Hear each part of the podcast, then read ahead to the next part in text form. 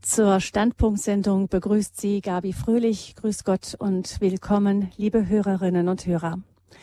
Heute vor 15 Jahren war die westliche Welt in einer Art Schockstarre.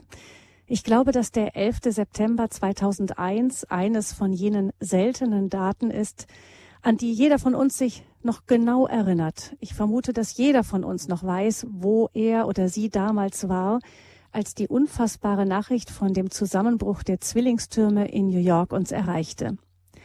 Ich persönlich habe damals in einer Nachrichtenredaktion gearbeitet und dort ging es vielleicht so ähnlich zu wie an vielen Arbeitsplätzen an diesem Mittag, frühen Nachmittag in Europa.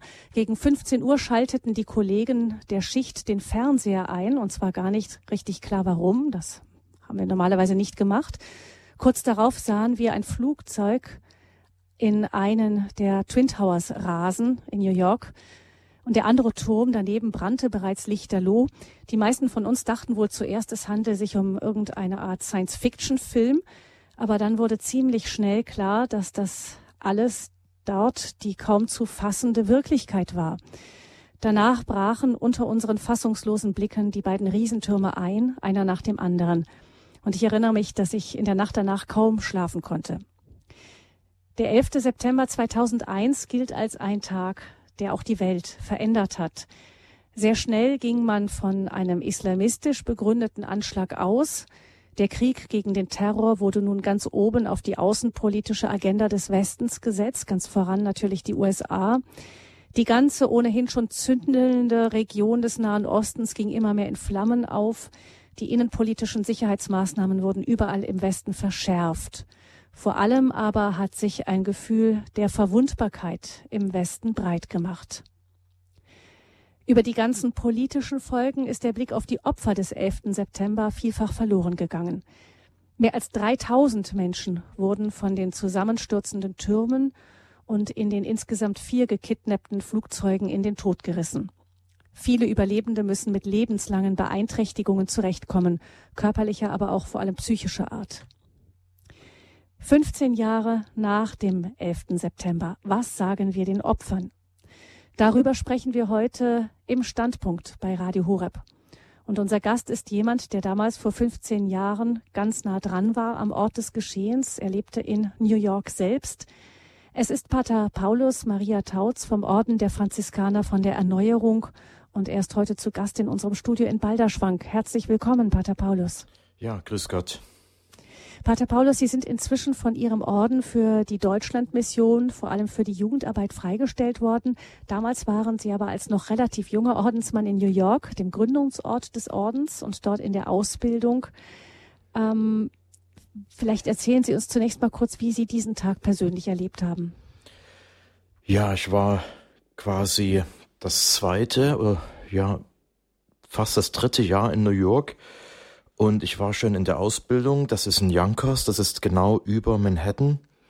Und Manhattan ist ja eine Insel, eigentlich ein großer Granitblocken, Brocken und ein Block ähm, quasi im Wasser. Und deswegen könnt ihr auch dort auf diesen Granit so hohe Häuser bauen.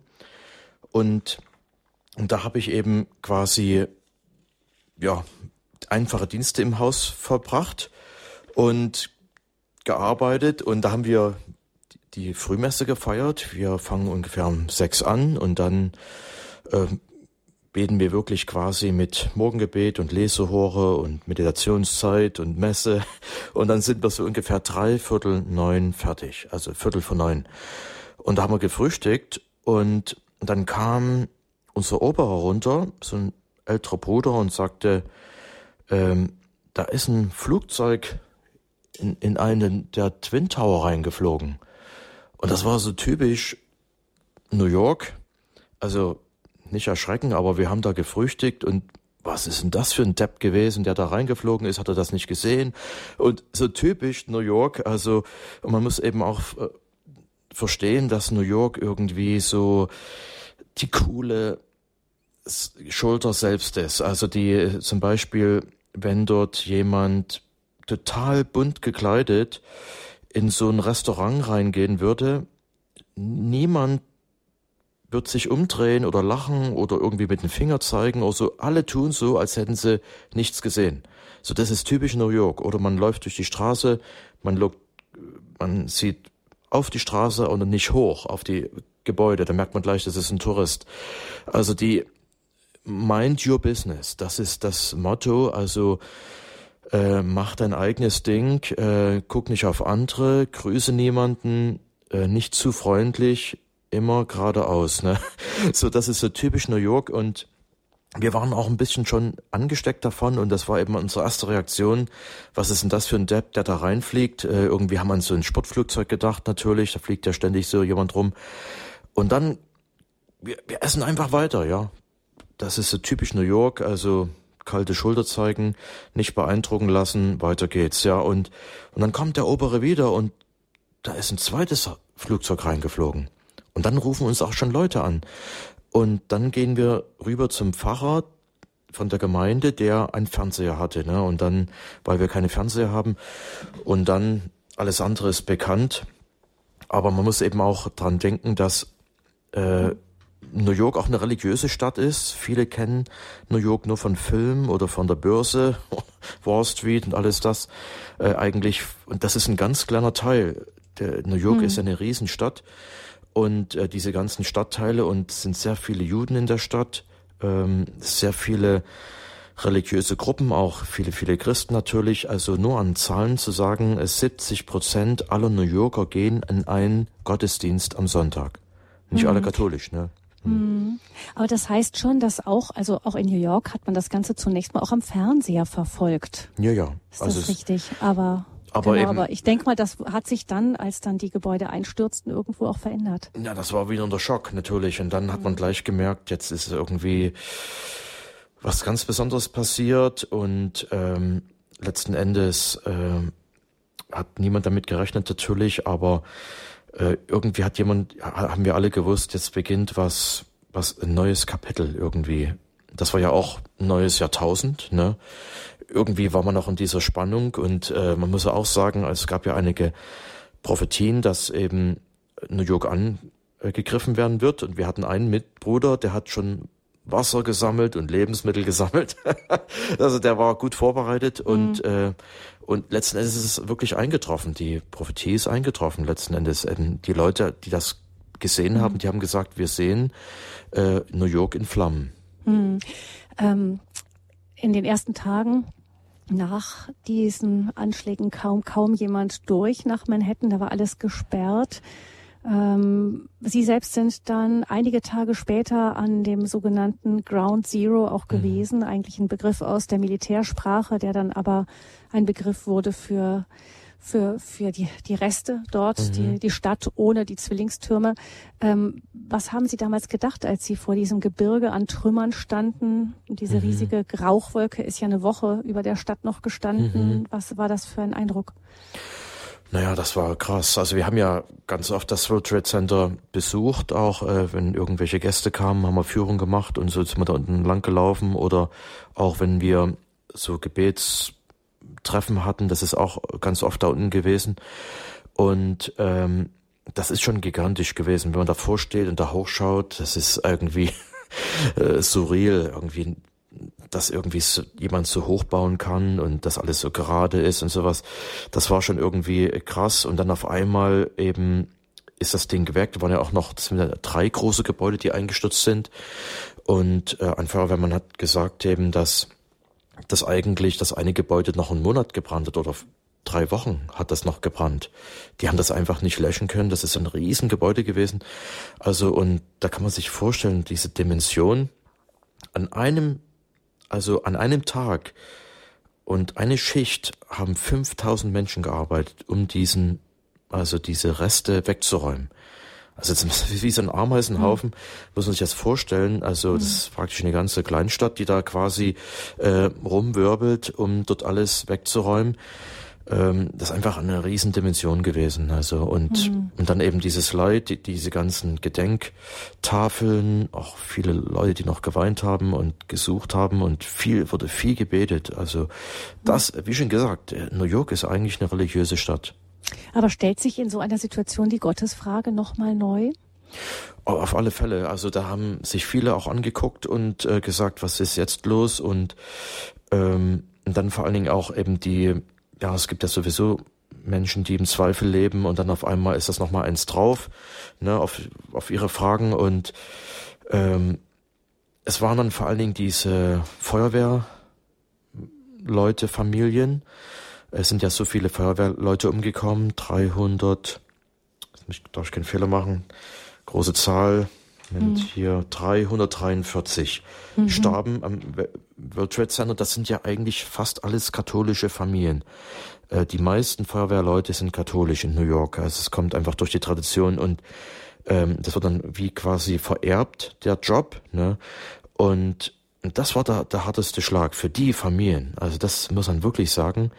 Äh, die hat es am härtesten getroffen und sie hatten ja oft überhaupt keinen Leichnam. Das war ja alles mhm. zu Staub zerdrückt und äh, verbrannt und ähm, die, die meisten, die das, auch das, wie das, was wir gesehen haben, war ja ein Riesenfeld von Asche.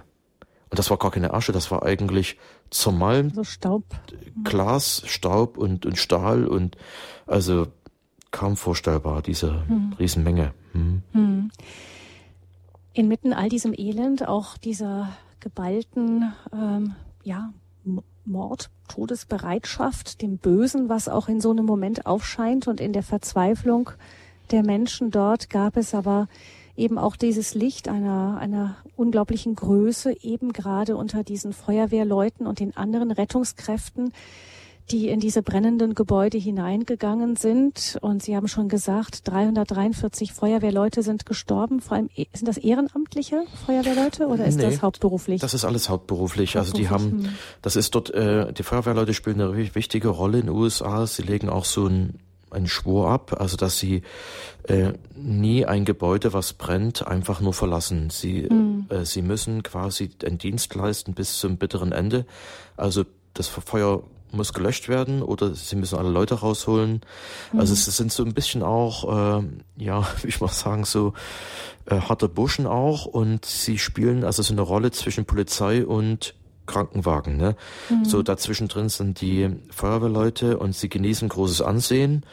Ähm, sie, sie tragen ja keine Waffen, aber eben äh, machen einen guten Job. Wenn sie mhm. kommen, sie sind die ersten, die da waren, sind 84 Feuerwehrleute waren ein paar Minuten nach dem Anschlag schon dort. Mhm. Fast alle sind umgekommen von diesen 84. Also hm, ja, Pater Paulus, wir mhm. haben jetzt ähm, das große Glück, einen von diesen Feuerwehrleuten auch hier in dieser Sendung sprechen zu können. Es ist jemand, den Sie kennen aus mhm. New York. Ähm, Sie haben ihn angerufen, gefragt, ob er bereit wäre, mhm. selbst zu erzählen in dieser Sendung. Sein Name ist Tom Marschisch. Mhm. Er gehört zu diesen Feuerwehrleuten, die damals in den Twin Towers ähm, Menschen geborgen, gerettet haben am 11. Mhm. September. Und ich begrüße ganz herzlich Tomashish. Hello, good, e good evening in, in Europe. Today. Hello. Hi. Tomashish, thank you so much. Vielen herzlichen Dank, dass Sie dabei sind. Pater Paulus wird übersetzen für uns. I will translate Tom. oh, okay. Don't worry. Simply keep talking. genau. Hm. Genau. Ähm, Vielleicht übersetzen Sie die Frage auch. Erstmal vielen Dank, dass er bereit ist, äh, uns zu erzählen heute. Ähm, ist es für Sie, Tom, schwer, heute darüber zu sprechen, über, diese, über diesen Tag? Tom, thank you for sharing your, your story. Is it difficult to talk about this day for you? Mm. Yes, it, yes, it is. Ja, es ist äh, schwierig. Hm. Erzählen Sie einfach, was Sie erzählen können und uns mitteilen möchten von diesem Tag. Sie waren selbst im Einsatz an dem Ort. Um, Tom, uh, the question is, um, please to, to share what you want to share. Uh, what do you think was the most important thing on this day or your experience? Um, simply to share your story. Um, Well, I know, um, first of all, I'd like to say hello to all the people of Germany. Zuerst möchte ich uh, Hallo sagen zu allen Menschen in Deutschland. And, and um, after 9-11, even some uh, German firefighters came to New York from their firehouses and, and, and knocked on our doors to, mhm. um, to to to to offer us some comfort and some, and it was very good, very very grateful. Gleich nach dem 11. September kamen deutsche Feuerwehrleute rüber zu ihnen und haben sie trösten wollen und äh, beglückwünscht äh, für diesen tollen Dienst, den sie geleistet haben. Das war sehr, sehr wertvoll. Okay. Um, I, I'm, I'm not sure how much time we have, so I'll try to keep it simple. On Also, um, September, oh, sorry. Sorry, short, ja. Er, er weiß nicht genau, wie viel Zeit er hat und deswegen möchte er Ich das einfach erzählen. so Mhm. kurz wie möglich machen.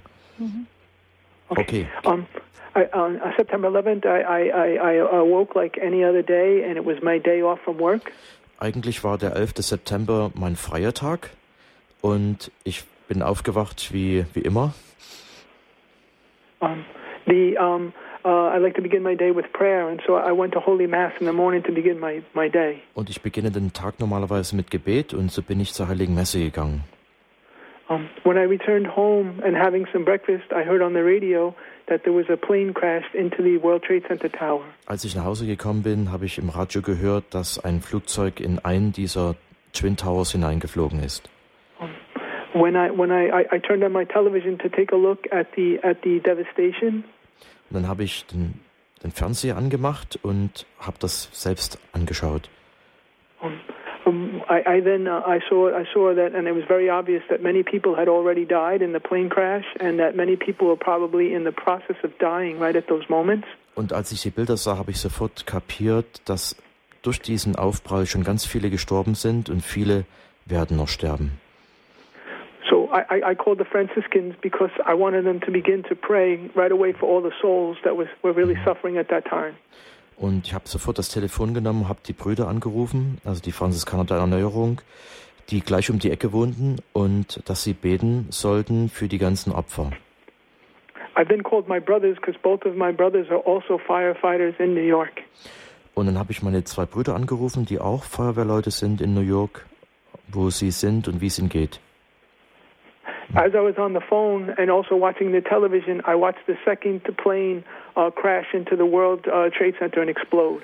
Als ich noch am Telefon war, sah ich ah, im Fernseher, wie das zweite Flugzeug in den zweiten Tower reinflog.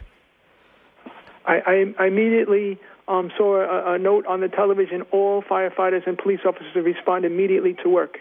Und da haben die im Fernseher eine Schrift äh, zugebracht, äh, dass alle Feuerwehrleute und Polizisten praktisch äh, zum Dienst zurückkehren sollten und zum Ground Zero kommen sollten. I I uh, I um I, I knew that the um that that time um I was trying to think um how I could get to work because they would be closing the bridges possibly for such a terrorist attack and possibly closing the trains. Und ich habe nicht gewusst, wie soll ich jetzt schnell zur Arbeit kommen, äh, weil alle Brücken geschlossen worden sind, alle Züge haben angehalten, alles stand still. I decided that I would ride as fast as I could on my bicycle to get to my firehouse. Und hat er sich auf sein Fahrrad geschwungen, das ist ein Mountainbike, und ist dann quasi runtergefahren, erstmal zu seiner Feuerwehrstation. When when I was riding to work, I I, I- saw be- because I knew the size of the fire, I began to think there's a good possibility that um I may die today. Und als ich das, die Größe des Feuers sah und ich kannte ja das Gebäude auch, habe ich mir gedacht, ich werde heute höchstwahrscheinlich sterben. I, I, I figured that all the firefighters would be giving relief and continually trying to fight this fire to save lives, and so I thought there was a possibility that I might die. And uh, um, so as I was pedaling my bicycle into, I realized that I was not wearing a scapular. Und als ich eben auf dem Fahrrad fuhr, habe ich gemerkt, dass ich mein Skapulier vergessen hatte, heute früh, das umzumachen. Und ich hatte die wundertätige Medaille um, aber nicht mein Skapulier. Und das ist, war mir sehr, sehr wichtig in dem Tag, wo ich vielleicht äh, sterben werde. I, I always wear Our Lady scapular, but for some reason that day, I, I just, uh, when I came out uh, in the morning getting dressed, I did not have it on. Und aus irgendeinem Grund habe ich, Grund habe ich das heute früh vergessen gehabt und das hat mich sehr beunruhigt, ja. So on on the way to work, um, right next door is a friary, and um, one of the friars was standing outside. I asked him, "Please, Father, um, before I get into my get down to the center, please put a scapular on me." Und dann hat er, habe ich praktisch bei, bei den Brüdern angehalten, die gleich um die Ecke wohnten von meiner Station. Und sie haben mir ein Skapulier gegeben und Gebete gesprochen. When when I, I right next, so when when we got to the firehouse, we all grabbed our gear and they rushed us down to the World Trade Center site. Und wir haben sofort unsere Sachen gepackt äh, und angezogen und äh, wir sind praktisch mit dem Feuerwehrauto runtergefahren und gerast, also durch die Stadt. When when when you were getting down to the site, to me, the first impressions as as we were pulling closer and closer, it was it was to me it was like a scene out of um out of, out of like like the apocalypse. Und für mich, je näher wir kamen zu Ground Zero, der Eindruck wurde immer stärker, dass das wie die Apokalypse ist, also das, ja, das letzte Buch. Um, it had appeared as almost there was so much fire and smoke and gray dust in the air. It appeared there was so much uh, dust, even even even maybe half a mile before you got to the initial scene, that it looked like it had snowed, but not beautiful white snow. Terrible gray soot dust covered everything, all the cars and the road and everything. Fast ein Kilometer bevor Ground Zero war alles zugedeckt mit einem furchtbaren, grauen, giftigen Staub. Das sah aus wie, als hätte es geschneit. So then um, we got to the scene, and immediately um, there were um, firefighters all over the um, area, massive area uh, of, of destroyed rubble and fire and smoke and and uh, piles of um, soot. And there was uh, many, many firefighters and this emergency people began to uh, for any living people or any um, anyone who's deceased. Also wir sind angekommen und wir sahen ganz, ganz viele, also Helfer, äh, Feuerwehrleute, ähm, äh, na, äh, Medizinleute, also alle haben praktisch dort gesucht nach, ähm, nach Körpern, äh, nach Verletzten, Überlebenden. Und ähm, es war also ganz, ganz, äh, aufregend. Hm. In the section that I was in, there was still uh, one building, 47 story tower, North Tower of the World Trade Center. That would be the third building, um, was roaring on fire, and the uh, supervisors had knowledge that that building was also going to collapse. Der, und, und meine Aufgabe war, dieses dritte, den dritten Tower äh, quasi ähm, anzugehen und äh, da war ein Feuer ausgebrochen und das ist ein äh, 47-stöckiges Gebäude, Oh, aber es wurde praktisch abandoned, also ähm, verlassen und es musste ausbrennen. Um, so the only areas that I could search was in the extremities of where that building might collapse. Und ich war praktisch nur beschäftigt damit, dieses Gebiet abzusuchen, wo vielleicht dieses Gebäude hinfallen wird. That building collapsed at approximately 6 p.m., hours later. Also ein paar Stunden später, 18 Uhr, ist es dann zusammengefallen, dieses, der dritte, dritte Tower eigentlich. Okay. So we stayed there for hours and hours and hours, and then um, the next day I we were um, we were I were relieved for a couple hours to go home myself, and then the next day I returned. Wir sind dort viele Stunden geblieben, bis wir dann quasi für ein paar Stunden nach Hause konnten.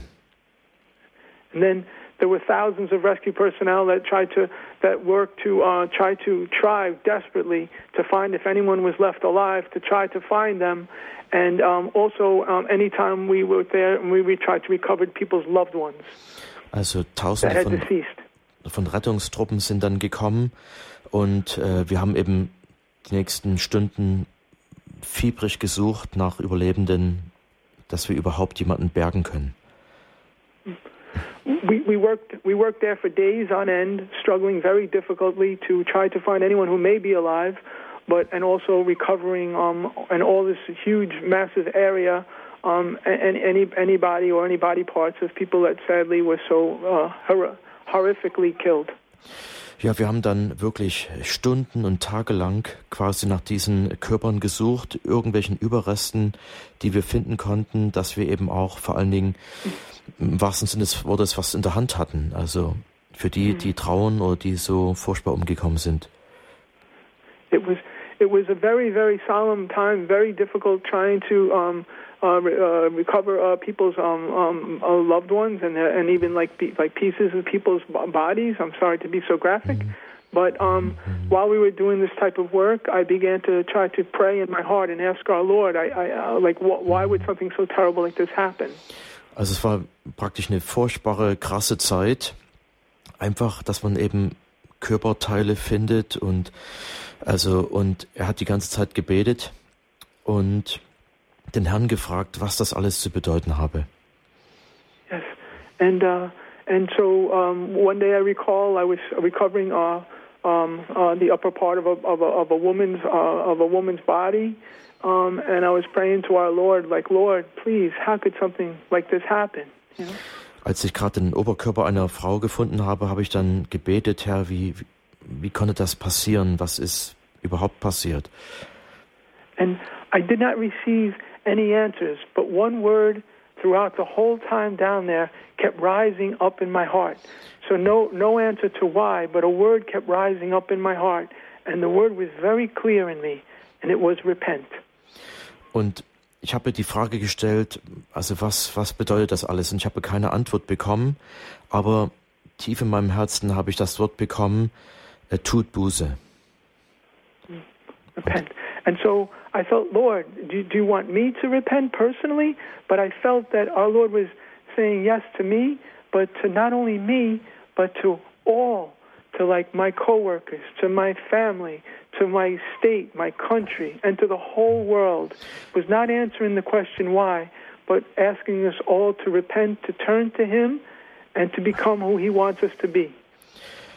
Ja, und als ich quasi dieses, diese Frage stellte, warum, und die Antwort bekam, tut Buße, habe ich mich gefragt, soll nur ich Buße tun oder wer? Und dann kam eben auch die Antwort, nein, du, deine Kollegen, deine Familie, diese Stadt, das ganze Land. And, and I felt by the word repent that our Lord was saying that we're, return, we're to return to God and live God ways, live the commandments, be people of love, be people of peace, and like to call us to be a holy people.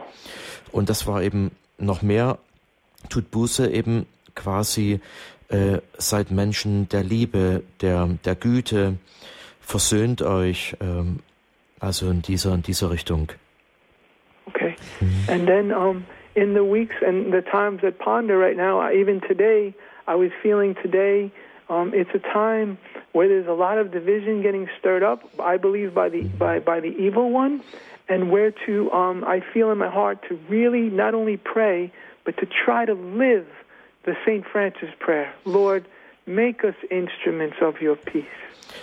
Und das versuche ich eben auch zu leben. Und ich empfinde eben das so, dass jetzt eben auch der Böse die Menschen trennen möchte, dass sie sich entfernen, dass sie sich entfremden einander. Und ich, spüre den starken Ruf zur Einheit und zu diesem Gebet vom heiligen Franziskus, mache mich zum Werkzeug deines Friedens. And so I decided today that um, to have a solemn day. I, I arose, I prayed the rosary, and then today, um, uh, obviously, I'm going to do some acts of charity. I'm going to visit a, a, a person or two in the hospital that I know that are suffering to try to do an act of love in my own in my own small way. Und heute ist für mich ein, auch ein feierlicher Tag und ich habe Rosenkränze gebetet. Und heute werde ich auch noch äh, zwei von meinen Nachbarn im Krankenhaus besuchen. Ich fühle einfach, dass ich heute was Gutes tun muss und möchte. Yeah. So in, in all in all ways, um, 9/11, um, I saw um, one of the most evil things that I, I I saw the most evil thing that I could ever uh, I experience in my life, but um, I did receive afterwards a great response of incredible love and charity um, from people. An dem 11. September habe ich höchstwahrscheinlich das Schlimmste und äh, Böseste in meinem Leben gesehen. Aber auch äh, die Antwort darauf war auch genauso überwältigend von Liebe, von Verständnis und Güte und Helfen. And Tom Mark, I would, yeah. yeah, I'm sorry. Mhm. Yeah. Oh, oh, Okay. I would hope that I'm sorry. I, I would hope that we can continue that on, on this occasion to um, to pray for conversion and to also um, do acts of peace and love, but mo- beginning in our own families and, and everywhere in our own surroundings, and, and offering it up to God. You know.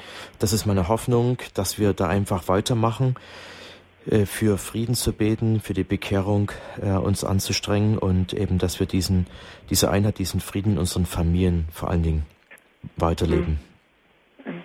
And earlier I was asked what was the most uh, um, difficult experience for 9/11 for me personally?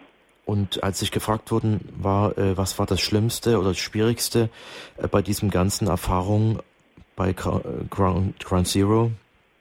Mhm. And the most difficult, most painful memories that I have of that entire experience, which dragged on for months and months, Die schmerzvollste Erfahrung, die ich da in diesen ganzen Monaten hatte, war ungefähr drei Tage nach dem Attentat. was uh, one one night, uh, a few days after 9/11 had passed. Also nach einigen Tagen des, der Attacken. It was late in the night, approximately three o'clock in the morning, Es war ungefähr drei Uhr morgens. And and uh, my my fire truck was called to go to the World Trade Center to to to um, relieve firefighters and then begin to search more and to try to recover anything, any Und- person we could. Und wir sind da gerade mit unserem, unserer Schicht, äh, unserem Truck da runtergefahren, um die anderen abzulösen.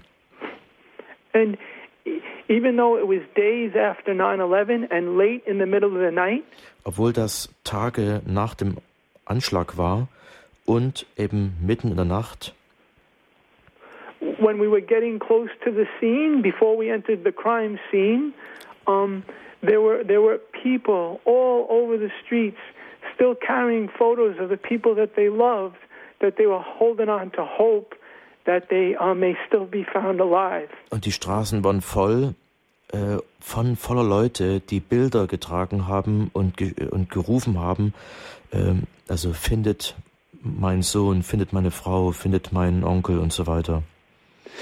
They had gone days without sleeping, just holding photos of their wives and their some children and some people, and they would run along the side of the fire truck showing you photos and saying, "Please find them." Und die hatten selbst eben tagelang nicht geschlafen oder wenig geschlafen und haben eben einfach immer wieder diese Bilder diesen Feuerwehrleuten hingehalten, dass die die finden mögen. Devastatingly painful because I had already been inside for days, and I know everything was pulverized, and there was there was no one going to be found alive.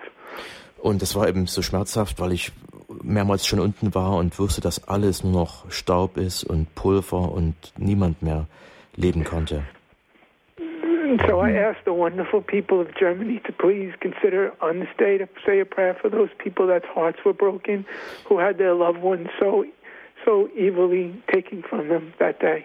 Und ich bitte die deutschen äh, ja, Bevölkerung, deutschen Menschen zu beten für diese Opfer. Ja. Tomasisch, vielen Dank, dass Sie bereit waren, auch von dieser so schweren Zeit uns zu erzählen. Tom, thank you so much for sharing. Wir Okay, spüren, wir, äh, noch einen Augenblick, wir spüren, dass das Geschehen für Sie noch sehr, sehr präsent ist, auch 15 Jahre später. Also we, we feel and we can hear it on the phone that this is you're still touched very much by this experience. Ähm, ich kann mir vorstellen, dass Ihr Leben dadurch anders geworden ist durch diesen Tag, Ihre Arbeit. Wir spüren, dass Sie einen starken Glauben haben. Hat der sich auch verändert durch diese, durch dieses Erlebnis? Even to the phone, we can experience and imagine your your strong faith, and uh, and this is the question now. Um, did anything change in your faith, like after these experiences? Um, I, I would say um, um, yes, in a sense. I was I was blessed to have a good good faith before this took place, but um, I'm sorry. Äh, translate quick. Ja, ich bin sehr gesegnet, dass ich einen starken Glaube, Glauben schon vor diesem äh, Ereignis hatte. But I tried to take this experience and um, to make me um, more faithful, more uh, loving, to serve more, to try to use it as a motivation to now serve the Lord Jesus more. Und dieses Ereignis ist einfach für mich eine starke Motivation, mehr zu machen, mehr zu geben und, und gütiger zu werden. Ähm, ich habe mich auch gefragt, ob man so etwas erleben kann wie Sie ohne verrückt zu werden, wenn man nicht irgendwie eine solche starke Glaubenskraft hat, die einen doch dann am Ende tragen kann. Uh, I wonder if uh, anyone without without faith would go crazy by this experience. Um, mm. uh, uh, possibly. The the good thing was is after 9/11, um, many people um, began to go to church and began to do uh, very, very, very much charity. I saw so much a beautiful goodness in in people um, after 9/11, and um, I would have to say, but also that was beautiful and um, it was wonderful. But um, I'd have to say is I, I don't mean to judge anybody, but sadly, it seems that now we've kind of growing back a little bit, um, back away from being as fervently faithful. Also das, Sadly, I'm sorry. das Erstaunliche war, dass eben nach äh, dem 11. September viele wirklich, also Taten der Nächstenliebe taten, viel in die Kirche gingen, es wurde viel gebetet und äh, aber mein Eindruck ist eben, dass es auch langsam nachlässt. Mhm. Aber das ist für mich doch auch ähm, eine Beobachtung, die vielleicht erstaunen kann, dass man nicht sagt in einem solchen Moment, ähm, wenn Gott so etwas zulässt, dann ähm, kann er nicht gut sein, sondern im Gegenteil, dass doch dieses Leid die Menschen doch wieder zu ihm hinführt. My impression is that um, not the the goodness of God is shining forth more than the doubts that God is good, that God is a punishing God. What do you think? Mm. Is, uh, um, I want to, uh, could you please repeat the question? Yeah. Uh, what do you think is um, is this more the impression uh, that amongst the people that um, God is a punishing God or God is a good God? No, absolutely. Um, God is. Uh, people realize that God is a good God, and um, absolutely God, more than good. Also die, Wonderful, perfect, die, die almighty, Leute, beautiful, everything. die Leute haben wirklich, äh, also äh, in der Mehrheit also hat es sie bestärkt im Glauben und äh, sie haben trotzdem an den guten Gott glauben können. Ähm, und gerade eben auch die Feuerwehrleute, Familien, die. Yeah, and that I do not experience this as a punishment at all, but also, I, I think that God, this was never the will of God, but somehow in God's love and His and our freedom and and His permissible will may have allowed things like this. But I think we should use all things all things to return to God, if that makes sense. oh man, das war ein bisschen, das war a little bit much, but uh, I tried to translate it. Ähm, dass es, ähm, ja, dass Gott es erlaubt hat, aber ich habe es nie als Strafe empfunden. Hm. Und dass es uns eher eben praktisch anspornt, äh, an seine Güte zu glauben, seine Herrlichkeit, seine Allmacht.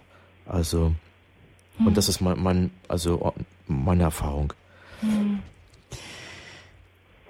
Vielen, vielen Dank, dass Sie nicht nur von, von sich erzählt haben, sondern dass Sie uns auch so ein wunderschönes äh, Beispiel für einen tiefgläubigen Menschen gegeben haben. Dankeschön. Ich denke, dass das nicht nur mich, sondern auch viele Menschen in Deutschland sehr bereichert hat. Thank you, Tom, for your touching testimony. Thank you so much for sharing. Hm. Dankeschön. so much. Yeah, God bless you. Ne? Greetings to New God York. Bless you. Yeah, thanks. Bye bye. Bye bye.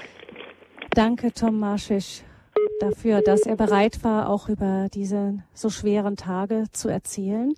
Wir hören jetzt ein wenig Musik und ich danke, denke, danach können wir dann noch uns weiter über das austauschen, was wir gehört haben in dieser Sendung 15 Jahre nach dem 11. September. Was sagen wir den Opfern?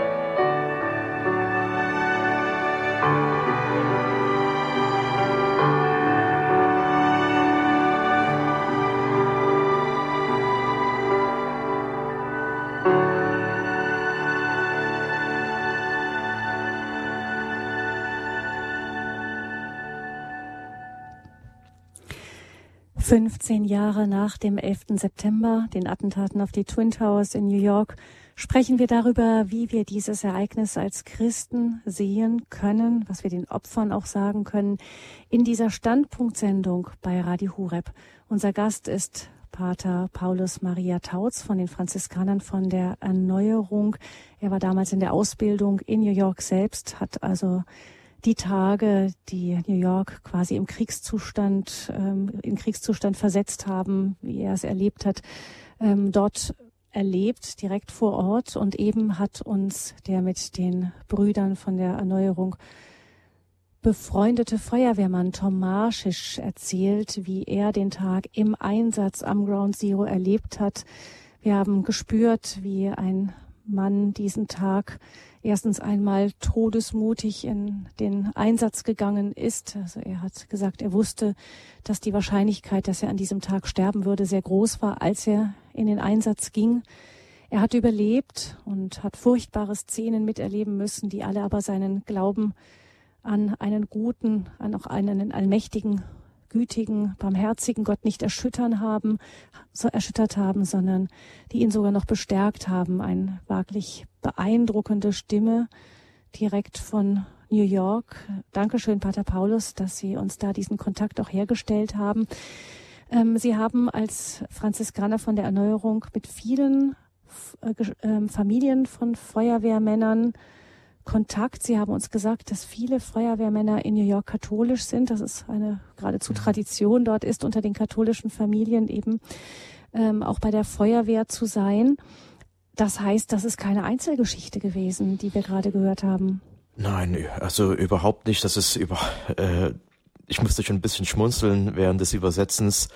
Ähm, mein Englisch ist auch ein bisschen rostig geworden, aber ähm, das war so typisch äh, für die Amerikaner. Also äh, äh, ich muss sicher sein, dass ich die wundertätige Medaille umhabe, meinen Rosenkranz in der Tasche und das Skapulier um.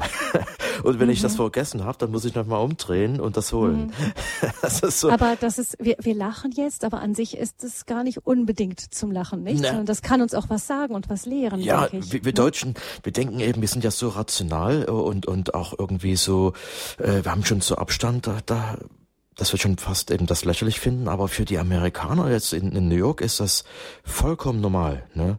Also ich gehe früh zur Messe, mein freier Tag, ich bete, ne? Und jetzt das erste ist, ich rufe die Brüder an, dass die beten. Das ist, was ich so viel und so oft erlebt habe in, in New York. Und das hat mich mhm. immer beeindruckt. Man denkt immer, äh, von den Filmen her, Actionfilme und so. Und dann diese, ja, die McDonalds Bürgeresser und sowas, die sind alle dick und rund und äh, dumm und irgendwie sowas, ne? Aber ich habe wunderbare Zeugnisse erlebt. Und äh, der Tom ist zum Beispiel ein wunderbarer Mann, der schon vor diesen Attacken äh, uns ganz viel geholfen hat, ja. Und jetzt ist ein heiligmäßiger Mann, ist das. Und äh, wir haben, wir kennen ganz viele von dieser Sorte. Also es ist mhm. erstaunlich. Mhm. Ja, ich meine, man müsste ja meinen, normalerweise auch wenn man jetzt eine solche Arbeit getan hat, wie er uns gerade erzählt hat, also Leichenteile mhm. geborgen, die weinenden Menschen, die auch Tage danach noch mitten in der Nacht, das ist doch be mhm. bezeichnend gewesen, dass es diese Szene war.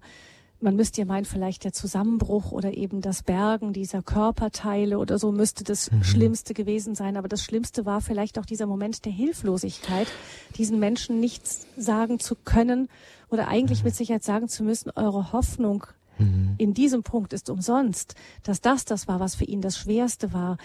Und mhm. aber dass man doch weitergeht und man das Gefühl hat, man hat einen Menschen doch vor sich, der, ich mhm. denke, vielleicht in seinen stillen Stunden auch noch Albträume hat oder so, das kann ich mir schon vorstellen, aber der trotzdem eine solche Kraft ausstrahlt, der nicht mhm. nur, also so völlig traumatisiert stellt man sich dann vor, dass man dann sein müsste, dass dann gar nichts mehr geht. Aber nein, da hat doch was durchgetragen.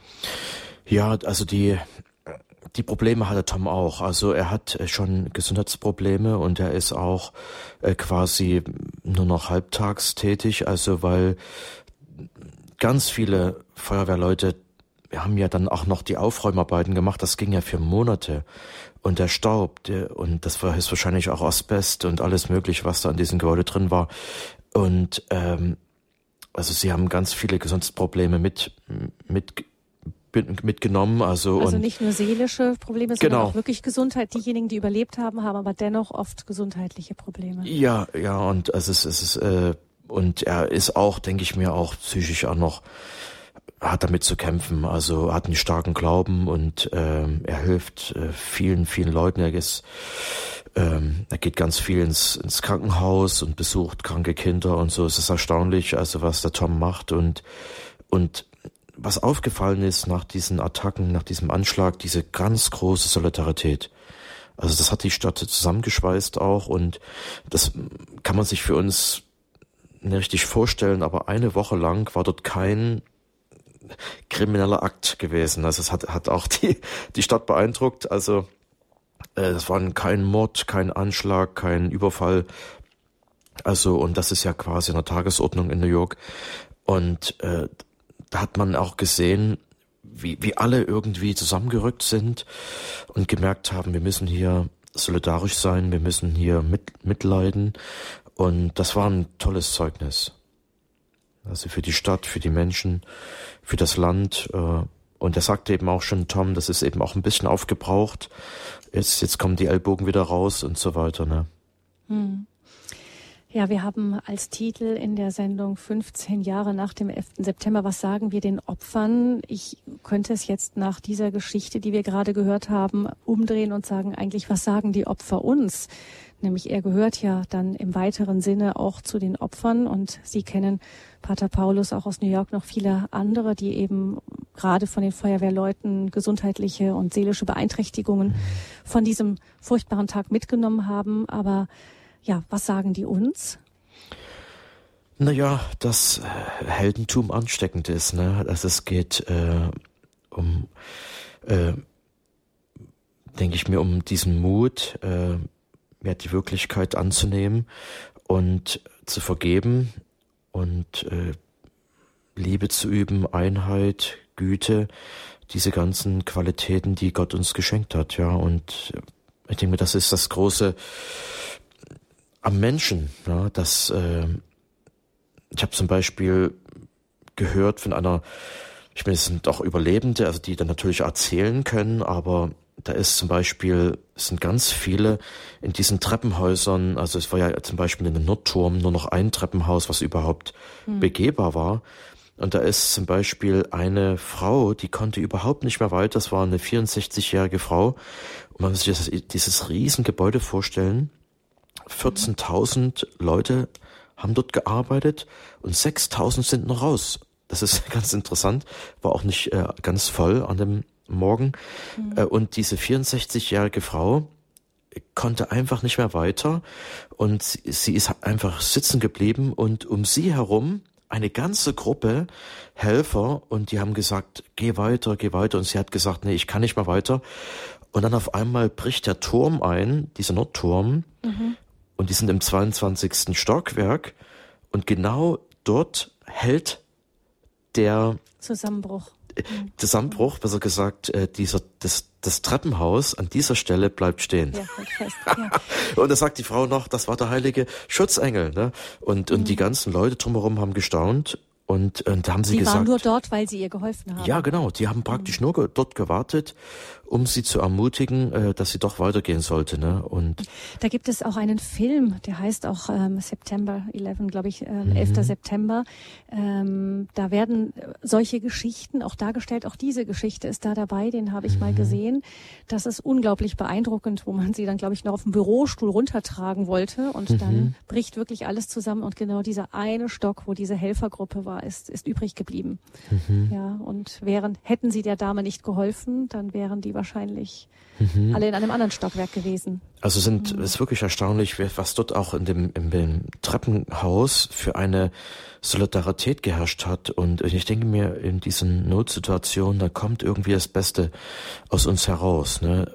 vielleicht auch das Schlimmste, aber auch das Beste. Und, und ich denke mir, in dem Fall war das eigentlich das Edelste, äh, dass sich vor allen Dingen auch viele Männer bereit erklärt haben zu sagen, ich bleibe bis zum Schluss oben. Also mhm. haben zum Beispiel zwei Männer äh, vom am 88. Stockwerk, sie haben 77 Leute runtergeschleust. Ja. Also mhm. ganz, ganz toll. So, ja, genau, mhm. genau. Und, mhm. und die hätten lässig praktisch die Ersten sein können, ne? die, mhm. die unten rauslaufen, ne? Äh, weil die das Gebäude kannten. Ne? Und das ist toll. Und ich denke mir, das habe ich ganz, ganz oft erlebt, äh, dieser Heroismus und, und das Heldentum ist irgendwie was doch in uns drinne glüht und das möchte leben und das möchte sich beweisen. Und ich denke mir auch, das kann uns allen am besten auch gut tun, dieses Zeugnis, ja. Ja, es gibt eine menschliche Größe und Würde, die vielleicht gerade in solchen Momenten hell aufleuchtet, wenn auch vielleicht im Verborgenen. Vieles ist ja auch im Verborgenen geblieben. Diese Geschichten, die Sie gerade kurz erzählt mhm. haben, die sind bekannt geworden, die sind zum Teil auch verfilmt worden. Ähm, aber anderes, vieles andere wird vielleicht doch einfach im Verborgenen stattgefunden haben. Aber es scheint doch, dass es vielleicht dann doch wieder die gute Botschaft inmitten dieser schrecklichen Botschaft, dass es etwas Gutes im Menschen gibt und eine Größe, eine Würde, die offensichtlich durch nichts zerstört werden kann. Genau, und äh, wie schon gesagt, äh, man kann sich das erstmal jetzt in Europa immer weniger vorstellen, dass ein, ein Volk wie die US-Amerikaner irgendwie einen kindlichen Glauben haben, ja. Aber die haben einen kindlichen Glauben, ganz viele haben gesagt, sie haben gebetet und auf einmal kam jemand, und hat die Tür aufgerissen, hat gesagt, ihr müsst raus und so weiter. Oder die eine Frau hat erzählt, ich mit meinen Stöckelschuhen bin die ganzen Stockwerke runter. Und das war wie, als hätte mich jemand getragen, ja, so. Und also es ist interessant, ähm, was dort gebetet wurde und auch außerhalb. Und ich weiß ganz genau, auch wir Brüder haben gebetet und wir es ging, äh, wir haben uns gegenseitig angerufen und äh, das war wirklich eine beeindruckende Zeit. Und für mich war das ja auch in der Anfangszeit in New York und äh, einfach nur beeindruckend äh, dieses Land, diese Stadt und das sind, die haben auch eine Mission, die wir jetzt gar nicht irgendwie uns vorstellen können. Ähm, das Frankfurt kann da vielleicht noch mithalten, wo da eben zum Beispiel an diesem Bahnhof dann eben Tausende aussteigen und da gab es eben auch Menschen, die haben sofort reagiert und haben diese ganzen Züge angehalten, äh, die da reinfahren wollten, nichts ahnt. Also und viele, viele sagten, sie hätten wie eine Stimme gehört. Und, und das denke ich mir ist äh, ein tolles Zeugnis äh, des Glaubens, dass wir wirklich auch, äh, na, wie soll ich denn sagen, auf die Stimme des Vaters hören dürfen, ja, und, und sollen. Und dass wir wirklich einen Tag mit Gebet beginnen, äh, wie der Tom eben, äh, der sofort reagiert hat, obwohl es sein freier Tag war und hat eben gesagt, äh, die haben Wunderbares geleistet. Also mhm. hat über 20 gekannt, die ja äh, die gestorben sind und das war ein harter Schlag. Also äh, einige haben gesagt, sie können jetzt nur noch in Rente gehen, sie können es nicht mehr aushalten. Sie können diese ganzen Gebäude nicht mehr sehen, also diese Trucks und äh, sie müssen einfach eine Pause machen. Und das kann man auch voll verstehen. Ne? Ja. Ja, ja, natürlich, da kommen die ganzen Bilder wahrscheinlich dann wieder hoch, wenn man nur. Mhm. Und wir hatten einen Mitbruder, mhm. also ein, ein Priester, der der Vater Barb, der ist auch von der Jugend 2000 sehr bekannt und der hat dann so die Generalabsolution gegeben den Feuerwehrleuten und wirklich fast niemand ist wiedergekommen. Also das äh, ist äh, ja, also Gott sei Dank, also die Brüder haben auch sofort reagiert und mutig und was man eben so manchmal so im Presseseminar lernt, ne, so wenn das und das passiert und auf einmal passiert's wirklich, ja, und dann denke ich mir, das ist auch so wie ein sechster Sinn. Auf einmal ist man wirklich bereit und macht das dann auch und es in Sekundenschnelle. Und da muss man auch staunen, da merkt man schon, das ist der Heilige Geist, der, der, der das einfach irgendwie eingibt und dann macht man es auch. Man hat die Kraft dazu. Hm. Ich denke, an dieser Stelle hören wir nochmal ein wenig Musik und wir müssen äh, jetzt auch die Hörerinnen und Hörer von der UKW-Frequenz in München verabschieden. Vielen Dank, dass Sie dabei waren bis jetzt. Sie werden gleich noch eine Ansage hören, in der Ihnen gesagt wird, wie Sie Radio Horeb weiter hören können. Wir würden uns freuen, wenn Sie dann auf anderem Wege bei uns mit dabei wären, entweder über Kabel oder DHB Plus. Sie werden das gleich noch hören von uns, aber zunächst einmal Ihnen von der UKW-Frequenz einen gesegneten Abend noch und dann eine gute Woche. Und alle anderen Hörerinnen und Hörer bleiben mit dabei in dieser Standpunktsendung 15 Jahre nach dem 11. September. Was sagen wir den Opfern?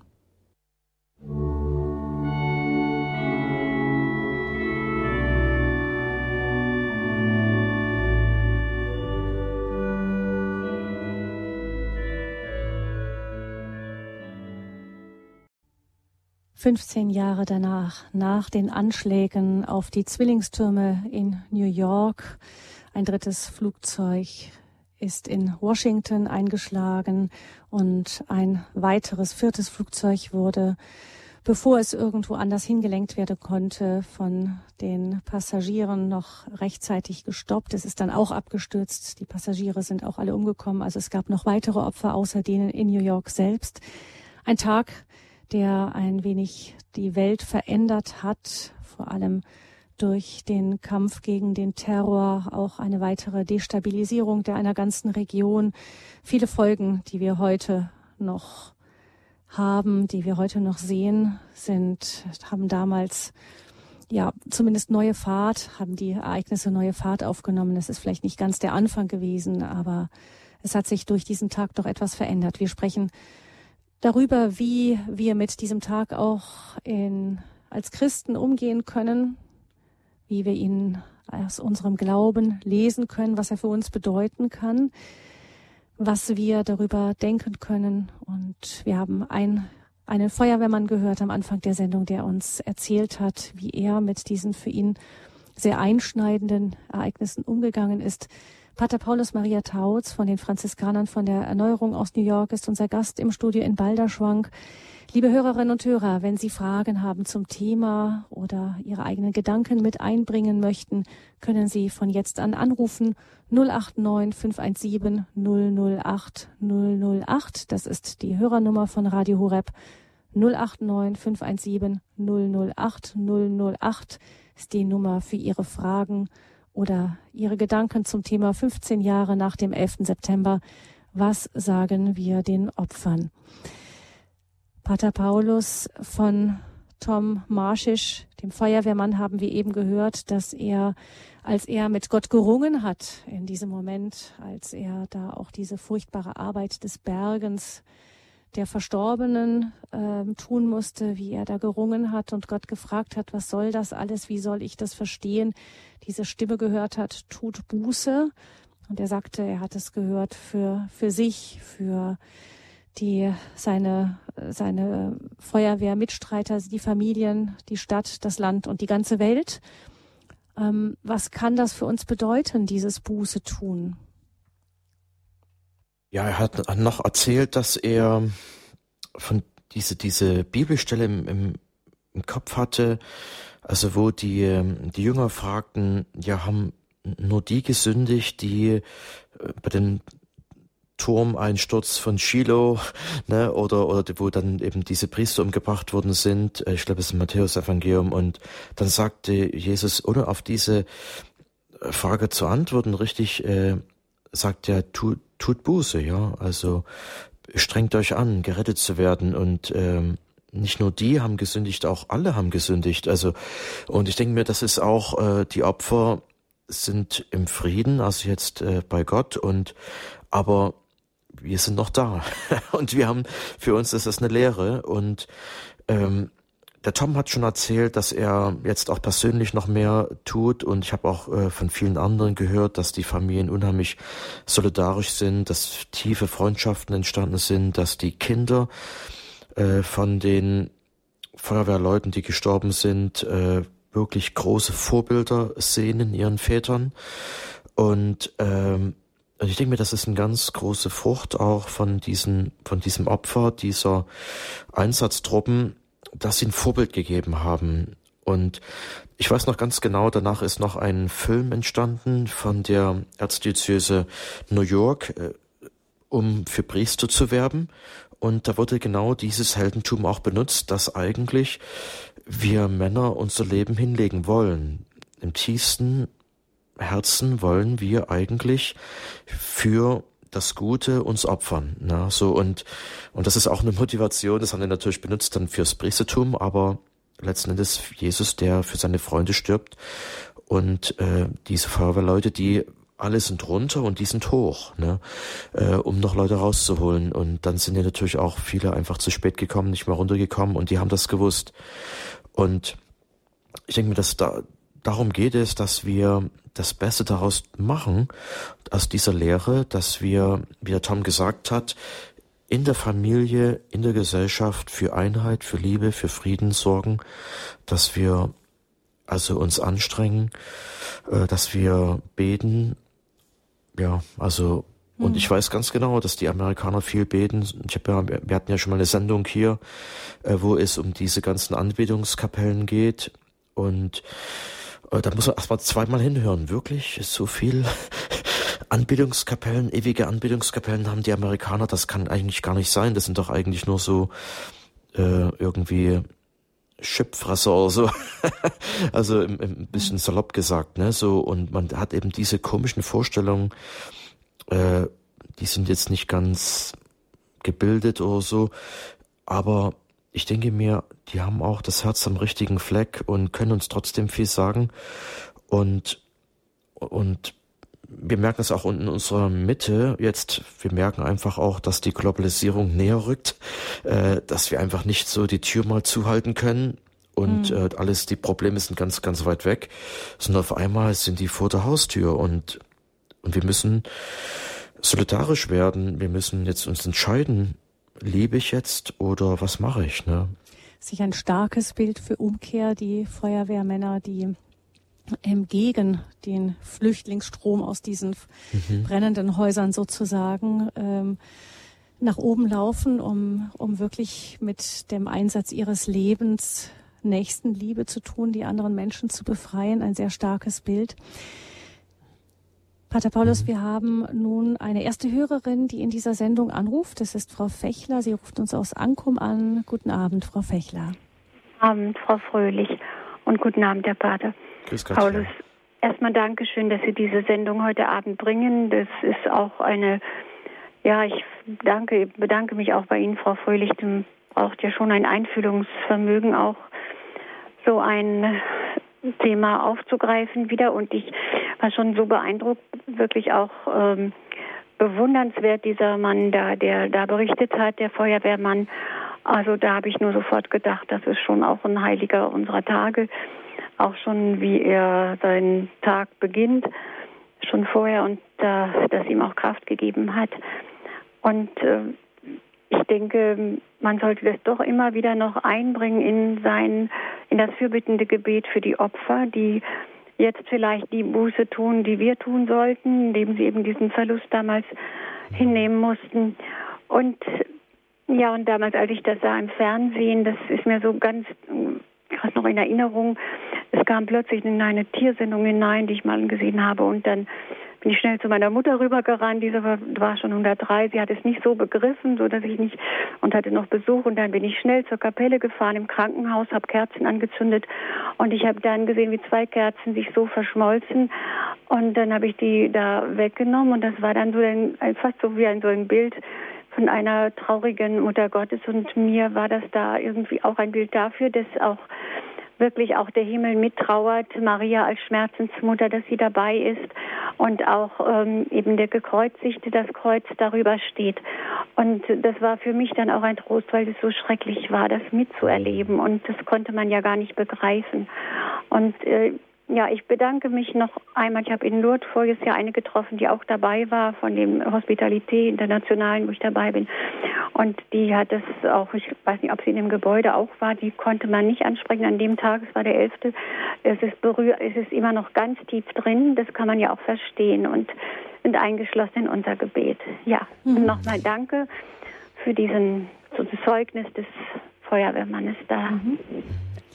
Ja, danke schön, Frau Fechler. Dankeschön. Frau Fechler, danke schön. Guten Abend. Alles Gute nach Ankommen.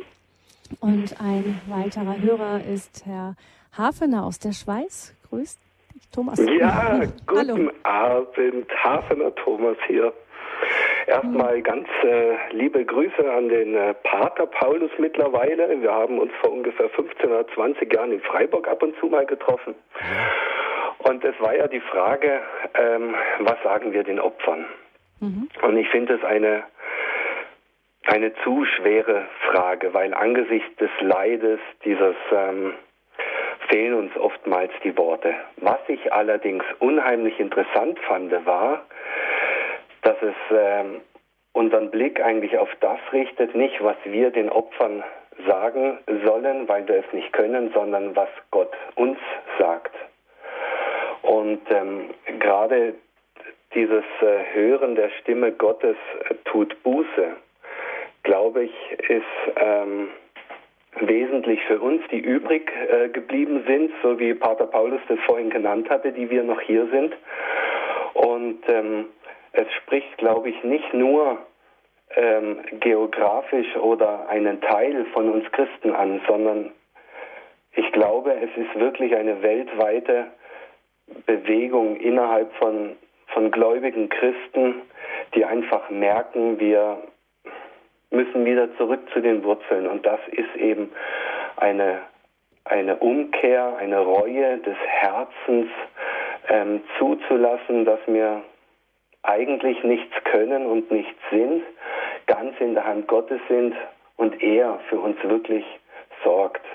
Ich setze das auch in Verbindung mit, ähm, mit den ganzen Flüchtlingswellen, wo jetzt Europa, Deutschland auch überschwemmt wird, auch die Schweiz. Und das, da können wir ein ganz ein praktisches Zeichen setzen, wie wir das eigentlich mit dieser Umkehr meinen. Mhm. Dankeschön. Bitte Thomas schön. Hafener, alles ja, Gute in die Schweiz. Grüße, Thomas. Ja. Danke, tschüss. Ciao. Ja, genau, das eine Anfrage an uns alle, dieses, wie kann unsere persönliche Umkehr aussehen? Frau Herrmann ruft uns aus Rheinfelden an, auch ja. in der Nähe der Schweiz. Grüß Sie. Ja, guten Abend. Wir haben jeden Monat, am, äh, jeden ersten Mittwoch am Monat eine Busfahrt nach Maria Stein und da war neben mir ich, äh, ein alter Mann gesessen und der hat mir erzählt, äh, seine Frau sei nachts aufgewacht und hat also, also unerklärlich aufgewacht und geweint und geweint und hat gesagt, da ist ein großes Haus am Brennen. Oh, Entschuldigung. Und äh, die Menschen verbrennen alle. Und er hat nicht gewusst, wie er sie trösten kann. Und das ist aber auf gläubige Familie. Der Mann hat dann gesagt, komm, und jetzt beten wir für die Leute. Äh, und äh, hat sie so damit wieder zur Ruhe gebracht. Und am nächsten Tag war der 11. September.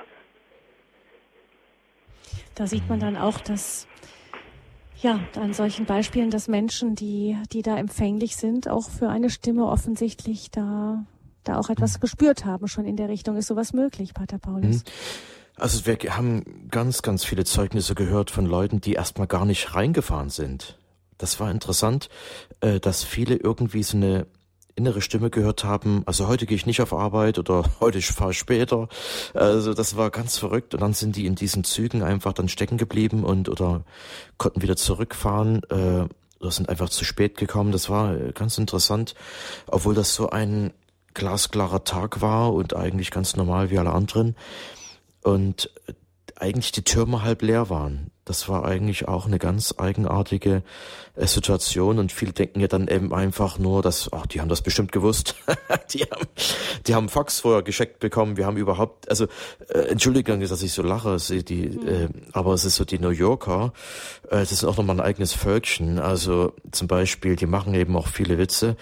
Äh, ähm, sie haben einen kindlichen Glauben, aber auch irgendwie eine kindliche Freude, ja, will ich mal sagen. Und unser Vater Benedikt, unser Gründer, äh, der auf alle Fälle das nicht leicht genommen hat, aber der hat immer so einen Witz gehabt über New York, hat er gesagt, New York, die sind so mit sich selbst beschäftigt und so egoistisch, äh, dass man New York ein Fax schicken muss, dass die Welt untergegangen ist. Also, mhm. dass sie das gar nicht richtig merken und auf einmal kommt so ein Schlag. Das ist mittendrin. Mhm. Genau, und auf einmal sind sie mittendrin.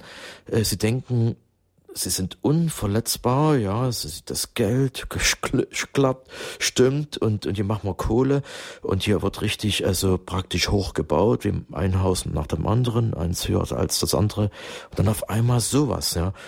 Und dann hat man aber auch gemerkt, also diese, ich muss nochmal diese Feuerwehrleute ansprechen, ähm, die gibt es ungefähr seit 1840 und es fing eigentlich an mit so einer Schlägergang, also so, deswegen waren das jetzt wahrscheinlich Iren und Italiener und, und Katholiken, äh, die hatten nämlich, es war eigentlich, das waren eigentlich Problembürger in, in New York City, ja, also in Manhattan und äh, in dieser Zeit. Und die katholische Kirche war eigentlich nicht hoch angesehen, ja. Das waren die Armen, das waren die Immigranten, das waren die, die klauen. Man gab's Witze zum Beispiel an ihre, ist, den findet man in der Kirche oder im Knast. Also, wenn du in ihren suchst, gehen die Kirche oder im Knast. Also, so solche Witze hatten die, ne? Und, dann, daraus ist dann diese Feuerwehr von New York entstanden, die ist nochmal ganz anders als im Rest des Landes und, äh, und haben die gesagt anscheinend, ja, wenn ihr solche Typen seid, die sich gerne schlagen und die Mutproben ja mögen, dann werdet ihr einfach mal tut was Gutes und werdet Feuerwehrleute, ja, und macht euch nützlich, ja. Und und so so sind die praktisch entstanden und wie schon gesagt, die sind irgendwie so ein Zwischending zwischen Ambulanz und Polizei. Die die kommen und brechen die Türen auf und und äh, spielen mit den Kindern Fußball oder machen Ausflüge. Also oder, es geht nicht nur um Feuerlöschen. Ja, genau, das ist, ist praktisch, das ist viel, viel mehr. Es ist wie so ein, so ein ne-, Nachbarschaftsservice, ja. Und, hm. äh, und also der, der Freund wirklich, äh, und die sind auch akzeptiert, das sind ja meistens Weiße. Und äh, auch in der Bronx, wo ja alle schwarz sind, und damals jetzt sind meistens Latinos, aber die Feuerwehrleute konnten mittendrin sein und wir sind ja auch Rücken zu Rücken sind wir ja mit den Feuerwehrleuten. Unsere Schule, unser Obdachlosenhaus und dann unsere Kirche und die zwei äh, Bruderschaften. Ne? Und dahinter ist die ist die Feuerwehr, ja. Und so haben wir quasi die ganze Gegend verändert, zusammen mit der Feuerwehr, ja. Äh, die haben uns letzten Endes auch den Rücken gestärkt, ne. Mhm. Das war eine ganz tolle Gemeinschaft, also.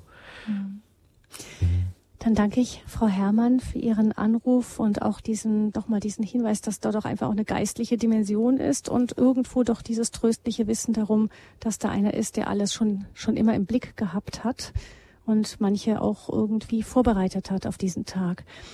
Frau Theresia begrüße ich nun. Sie ruft aus Österreich an. Guten Abend. Ja, guten Abend. Ja, ich rufe Sie hier aus Tirol an und ähm, ich, äh, ja, ich möchte eigentlich etwas loswerden, gell? Und zwar was den 11. September betrifft. Äh, und ich muss einfach sagen, das ist wirklich so global. Der Heilige Geist, die Kraft des Gebetes und äh, das ist eine weltumspannende äh, Gemeinschaft. Und zwar mein kleiner Sohn, der war zu diesem Zeitpunkt 20 Monate alt, gell, hat mich am 11. September 2001 in der Nacht um, um 3 Uhr früh schreiender ist er wach geworden und hat geschrien, Mama, Feuer, Feuer, Feuer und äh, auf, beten, beten, hat er geschrien, auf, beten. Ja, jetzt habe ich, zuerst einmal war ich ich war einfach vom Kopf gestoßen, weil mit so einer Intensität habe ich das überhaupt in ihm noch nie erlebt. Und er war ja auch noch relativ jung, gell? So viel gesprochen hat er noch nicht, konnte er noch nicht. Aber er hat dann darauf bestanden, dass ich mit ihm aufstehe, zum Gebetseck gehe. Wir haben ein Gebetseck zur Mutter Gottes und zum Herzen Jesu. Und dann haben wir uns hingesetzt und haben zu beten begonnen, gell? Und äh, er war ganz aufgebracht. Er hat etwas Schreckliches gesehen. Und äh, wir haben dann begonnen. Um halb vier habe ich ihn dann gefragt, und Johannes, sein Name, äh, sind Sie jetzt fertig? Nein, weiter beten. Dann war es zwischen, dann war es vier Uhr am Morgen. Dann, ähm, wir haben in, äh, den Barmherzigkeitsrosenkranz gebetet. Das konnte er schon mitbeten. Und andere Gebete. Und dann um vier Uhr hat er gesagt, so, und jetzt dürfen wir zu Bett. Ich habe mich nicht ausgekannt. Das war ja die Nacht auf den zwölften.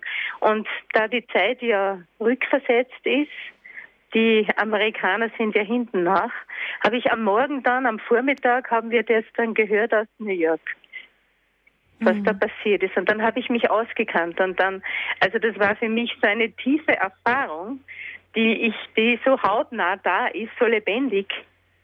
Und mhm. das, ja, das mhm. wollte ich jetzt einmal loswerden, weil, weil das, mhm. es ist einfach so, dass wirklich das Gebet weltumspannend und so wie die Frau das zuerst geschildert hat von diesem, von dieser, dieser Mann halt, von dieser Frau, mhm. die wach geworden, schreiender wach geworden ist und äh, das, ich glaube, dass das in der ganzen Welt ja gezeigt wurde und dass mhm. wir aufgerufen sind, füreinander zu beten. Mhm.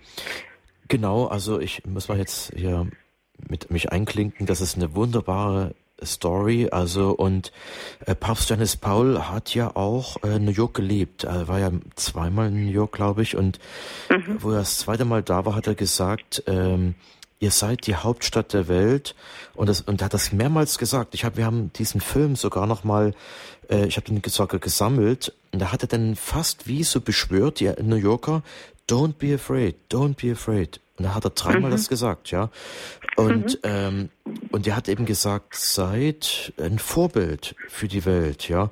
Und alle mhm. denken sich, diese komischen Modeschaus und die, die Börse und alles Schlechte aus New York ein Vorbild. Aber mhm. wie schon gesagt, es gibt eben ganz, ganz andere Leute noch in New York und New York ist eigentlich eine gläubige Stadt und auch mhm. die ganz vielen, vielen Juden, die dort leben und gläubige Juden. Ja, es ist nicht alles nur äh, Banker und sowas. Ja, und und ich denke mir auch, ähm, dass das in der ganzen Welt gezeigt worden ist, das ist auch irgendwie so eine Warnung, ja äh, dieses, diese grafischen Bilder, ja, und äh, jeder hat das noch irgendwie im Kopf, dass eigentlich, dass wir alle irgendwie in Gefahr schweben auch, ja. Diese, dieser, ja, Friede, Freude, Eier, Eierkuchen kann eben auch mal vorbei sein und dass wir bereit sein sollen. Ja, mhm. und das ist ja das jetzt und in der Stunde unseres Todes, die zwei wichtigsten Momente unseres Lebens. Und denke ich mir, der Tom, der, äh, der das eben auch so, so ein wirklich, damals war da noch ein richtiger junger Mann und der, der einfach gebetet hat und ähm, ich weiß ganz genau, dass zum Beispiel, wenn man sich jetzt überlegt, 343 junge Männer quasi hat New York dort verloren und die, da, da, da hängen Ehefrauen dran, da hängen Kinder dran. Äh, was das ausgemacht hat, und ich denke Allein mir, unter den Feuerwehrleuten. Ja, ja, genau. Also alleine vergessen da. all die anderen tausend, mehreren tausend, die dann. Ja, ja, also und ich denke mir, die hatten alle Anhang und äh, mitten aus dem Leben gerissen und ich denke mir, das kann äh, letzten Endes jedem passieren durch irgendeinen Unfall oder so, aber ich denke mir, das war wirklich krass. Das war, ein, hm. äh, denke mir schon eine Warnung und äh, wie diese Bibelstelle nicht nur die haben gesündigt, wir alle haben gesündigt, ne? Kann uns aufrütteln, dieses. Ja, ohne, ohne unnötige, unnötige Angst zu machen, aber ich denke, wir Christen sollen ja auch wirklich in der Beziehung äh, nüchtern sein, ne? Und, Und ja, immer bereit sein. Mhm. Mhm. Danke, Frau Theresia. Super. Alles Gute Gerne. mit Ihrem Sohn. Ja, Sie haben einen wunderbaren Sohn. ja. Dankeschön und auch der Pater Paulus ja, von den Bronx. ja. Und dann begrüße ich Frau Köser, die uns aus Wipperfürth anruft. Grüß Sie, Frau Köser. Ja, grüß Gott. Grüß Gott. Sagt man hier nicht guten Tag uns, oder guten Abend. Aber ich wollte auch was dazu sagen. Ich, wir haben am 11. September 1964 geheiratet und das war eben unser Hochzeitstag. Und ich hatte auch ein bisschen mich darauf vorbereitet. Da kommt einer unserer Mitbeter aus dem Gebetskreis, ein ganz alter Mann ist inzwischen gestorben, kommt rein und ich bin auf dem Weg zu unserer kleinen Hauskapelle, äh, will den Barmherzigkeitsrosenkranz beten und sagt zu ihm, äh, Du, ich wollte gerade dahin beten gehen. Der betete dann mit mir. In dem Moment, wie wir anfangen zu beten, kommt unser Sohn reingestürmt und sagt, mach mal schnell den Fernseher an. Da habe ich gedacht, jetzt sage ich das, weil wir auch gerade an dem Barmherzigkeitsrosenkranz begonnen hatten zu beten. Und äh, die Frau sagte eben auch, der Junge konnte den Barmherzigkeitsrosenkranz mitbeten. Das finde ich so interessant, dass wir, der Barmherzigkeitsrosenkranz soll ja, ja besonders den Sterbenden helfen. Und da habe ich gedacht, jetzt rufe ich mal an. Und sage mhm, das auch. Das, das, mhm.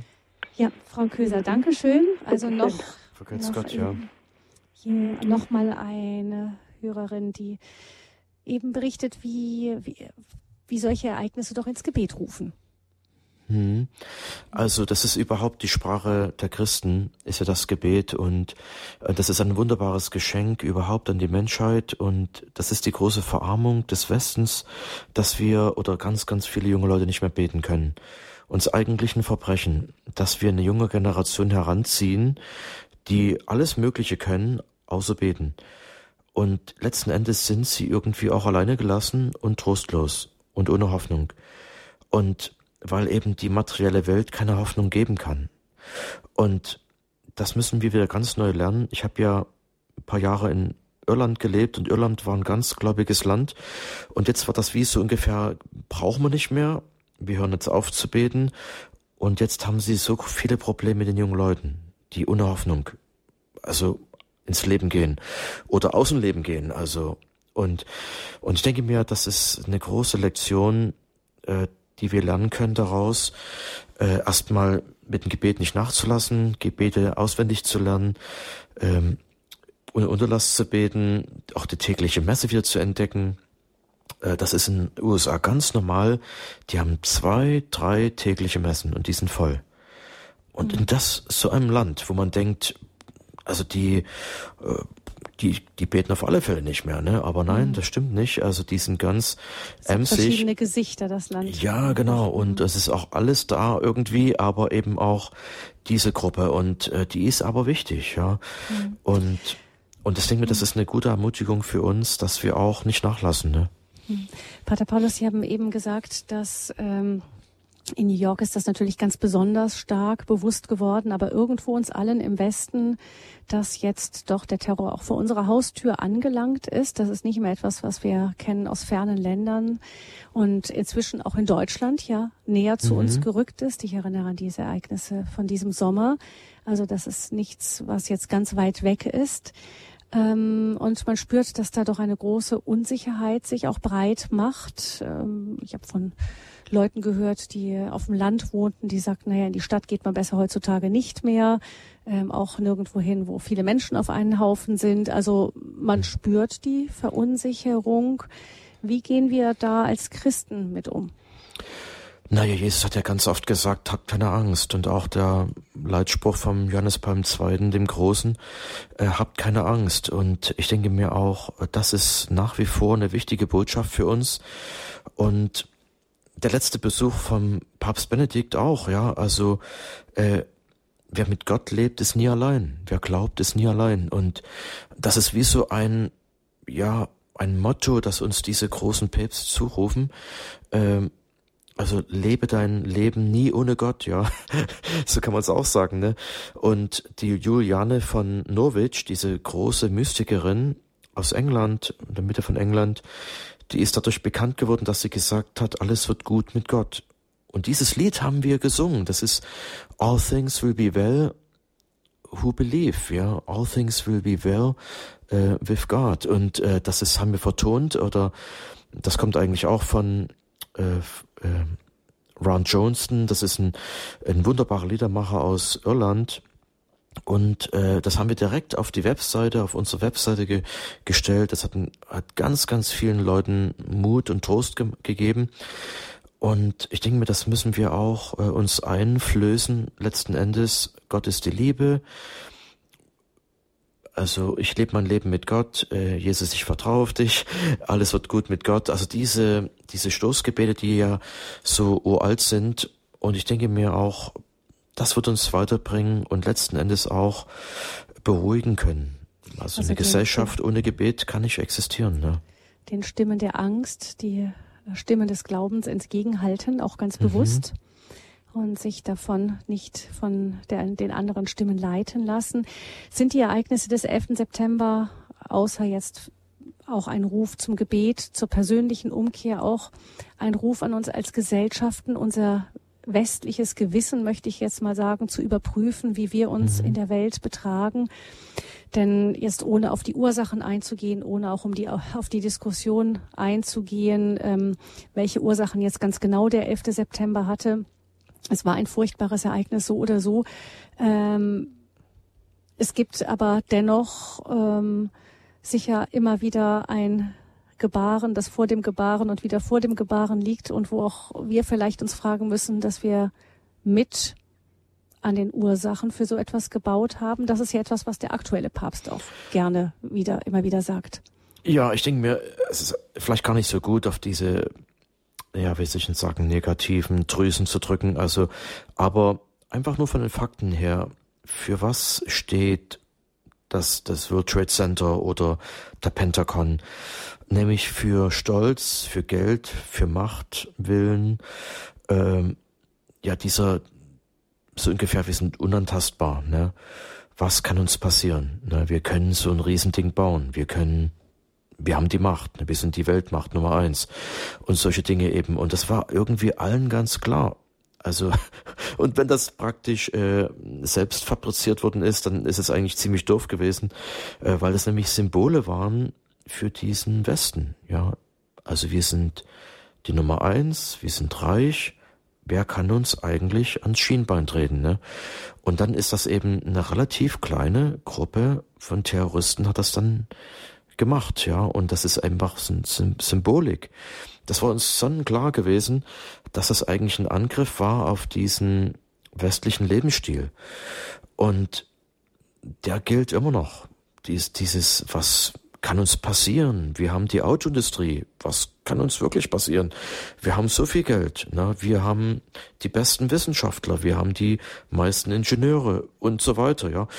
Und letzten Endes äh, kann Gott da nur lachen und sagen, also Na, also äh, ich glaube, ihr müsst euch mal bekehren. Und, und wie bekehrt man sich durch Gebet? Und was führt zum Gebet? Die Stille. Und das sind Dinge, die eigentlich verloren gegangen sind. Äh, wer kann eigentlich noch die Stille aushalten? Mhm. Und dann eben, die eben uns dann zum Gebet führt. Und ich glaube, da fängt das schon an, ne, dass wir einfach das im persönlichen Bereich äh, lernen müssen, mit auf Fingern mit an, auf andere zeigen bringt gar nichts. Äh, also weil zum Beispiel die Briefe des heiligen Paulus an die Korinther, an die Römer, an die Galater und so weiter, das waren an, an Gemeindemitglieder, das war nicht an den, an den äh, Diktator Cäsar oder so, ne, und an den Bösen, sondern eben einfach an die Gemeinde und der hat sie erinnert, ihr Heiligen, reißt euch zusammen. ne, wie was ich höre unter euch ist furchtbar, ja. Hm. Und und das denke ich mir ist auch wichtig, dass wir uns an die eigene Brust schlagen, ja. An die eigene Brust schlagen, auch vielleicht als Gesellschaften, dass wir andere ähm, ja, auch ja, die, die Kontinente, die vielleicht nicht so viel mitbekommen haben wie wir, die völlig aus dem Blick verloren haben. Ja, wir sind auch immer noch eine christliche Gesellschaft und viele sagen, wir sind keine christliche Gesellschaft, aber ich wollte das verneinen, weil die, hier in diesem Land stecken 1500 Jahre Christentum. Und alles, was wir haben, diese Errungenschaften der Moderne, die, die sind gewachsen durch tiefe Wurzeln und durch die jahrhundertelange Verkündigung des Evangeliums. Unser Sprachgebrauch zeigt es schon, dass wir ganz christlich sind und, und ich denke mir, Gott möchte uns erinnern, also vergesst eure Wurzeln nicht, baut keine Welt ohne mich, ja. Das, das bringt keinen Segen. Und das hat ja der Kommunismus probiert. Und ich kann ja nur sagen, auch in Ostdeutschland, so ganz so doof waren die Wissenschaftler auch nicht. Und, mhm. aber es hat nichts genützt, weil es quasi eine Gesellschaft ist ohne Gott. Und die hat kurze Beine, ja. Ja. 15 Jahre nach dem 11. September, das war die Standpunktsendung heute zum Jahrestag eines Ereignisses, das das Antlitz der Welt ein wenig verändert hat. Vielen Dank, Pater Paulus Maria Tautz von den Franziskanern von der Erneuerung, der damals 2001 selbst in New York war. Nochmal ein Dankeschön auch an Tom Marschisch, den Feuerwehrmann, der uns erzählt hat, wie er dieses Erlebnis ähm, wie, wie, wie er das erlebt hat, diesen Tag und wie er mit diesem Erlebnis heute noch umgeht. Ein beeindruckendes Glaubenszeugnis. Vielen Dank Ihnen beiden für die Gestaltung dieser Sendung und alles Gute. Gottes Segen, auch Pater Paulus, für Ihr weiteres Wirken auch hier in Deutschland mit Ihrem Missionsauftrag von Ihrem Orden. Sie können, liebe Hörerinnen und Hörer, diese Standpunktsendung nachhören, gerne auch weiterempfehlen. Im Internet suchen Sie am besten unter www.horeb.org. In der Rubrik Podcast finden Sie dann etwas weiter unten die Sendereihe Standpunkt und dort wird dann ab spätestens morgen die Sendung zum Nachhören zu finden sein oder Sie gehen unter Programm auf der Internetseite und dann unter Sendungssuche und geben ein Stichwort ein. Auch da finden Sie diese Sendung zum Nachhören. Gerne können Sie diese weiterempfehlen. Ich danke fürs Zuhören. Mein Name ist Gabi Fröhlich. Ich wünsche Ihnen allen noch einen gesegneten Abend und Pater Paulus, vielleicht beten wir zum Schluss noch das Friedensgebet des heiligen Franziskus, auch Ihres Ordensgründers. Ähm, mhm, ja, gerne. und all das Gebet, das auch Tomaschisch ganz besonders wichtig geworden ist. Genau, er hatte noch gesagt, äh, dass er dieses Gebet ganz neu entdeckt hat und dass sie das eben auch in ihrer Feuerwehrstation an die Türen geheftet haben. Und das finde ich ein wunderbares Zeugnis und dass wir das zum Schluss noch beten. Auch für alle Opfer, auch denke ich mir auch für alle Opfer der modernen Welt, die vergessen sind und in unserem eigenen ja, Ich-Bezogenheiten und Egoismus und ja, Ignoranz, alles, was, womit wir uns auch schuldig machen im Westen. Im Namen des Vaters und des Sohnes und des Heiligen Geistes. Amen. Amen. Herr, mach mich Herr, zu einem Werkzeug, Werkzeug deines, deines Friedens. Friedens.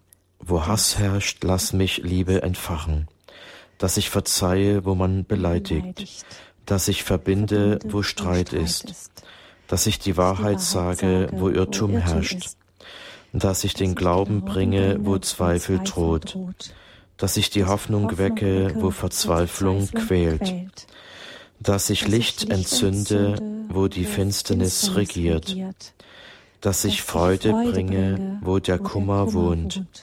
Herr, lass mich trachten, nicht dass ich getröstet werde, sondern dass ich tröste, nicht dass ich verstanden werde, sondern dass ich verstehe nicht, dass ich geliebt werde, sondern dass ich liebe.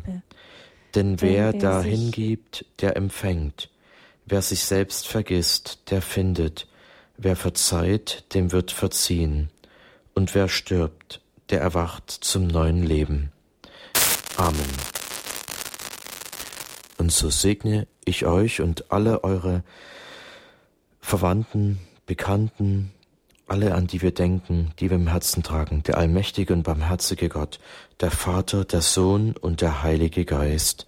Amen.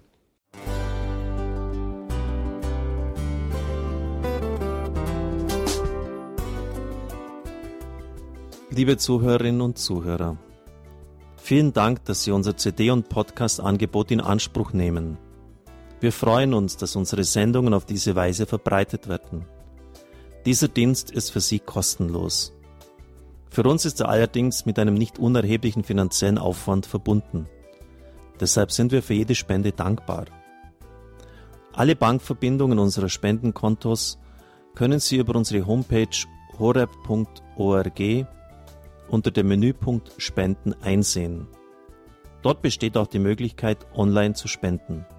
Natürlich nach den neuesten Sicherheitsstandards. Sie können diese Informationen auch bei unserem Hörerservice unter der Telefonnummer 08328 921 110 erfragen. Ich wiederhole die Rufnummer 08328 921 110. Vergelt's Gott für Ihre Unterstützung. Ihr Pfarrer Kocher.